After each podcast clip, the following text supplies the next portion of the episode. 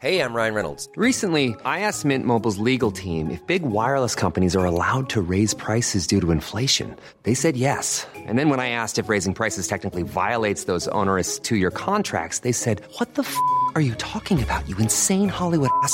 So to recap, we're cutting the price of Mint Unlimited from $30 a month to just $15 a month. Give it a try at mintmobile.com slash switch. $45 upfront for three months plus taxes and fees. Promo rate for new customers for limited time. Unlimited more than 40 gigabytes per month. Slows. Full terms at mintmobile.com. Heraldo Podcast, un lugar para tus oídos. Esto es Primera Plana de El Heraldo de México.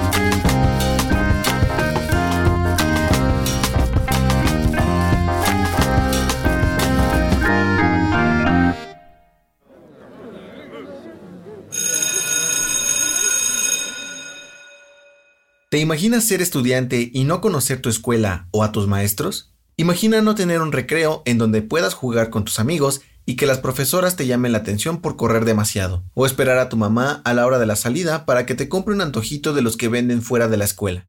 Debido a la pandemia por COVID-19, esto dejó de ser una realidad, y ahora la escuela se vive a través de una computadora o un dispositivo móvil. Esta es la historia de Ariadne de Regil, quien está cursando el primer grado de primaria pero aún no conoce a su maestra ni su salón de clases.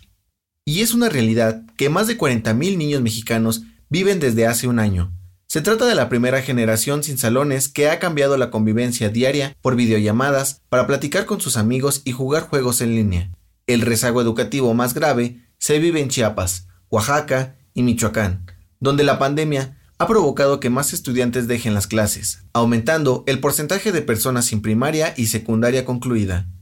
Al respecto, Alfredo Villar, presidente de la Asociación Nacional de Escuelas Particulares, señaló que tomará al menos seis años para recuperarse de este gran rezago educativo que están viviendo los estudiantes.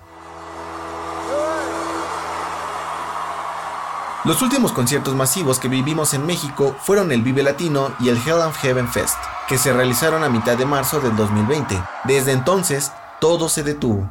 Los teatros bajaron el telón, el cine cerró sus salas e incluso las grabaciones de telenovelas, series y películas se detuvieron. Y durante los tres meses siguientes, la gente se guardó en sus casas mientras las ciudades quedaron inmóviles.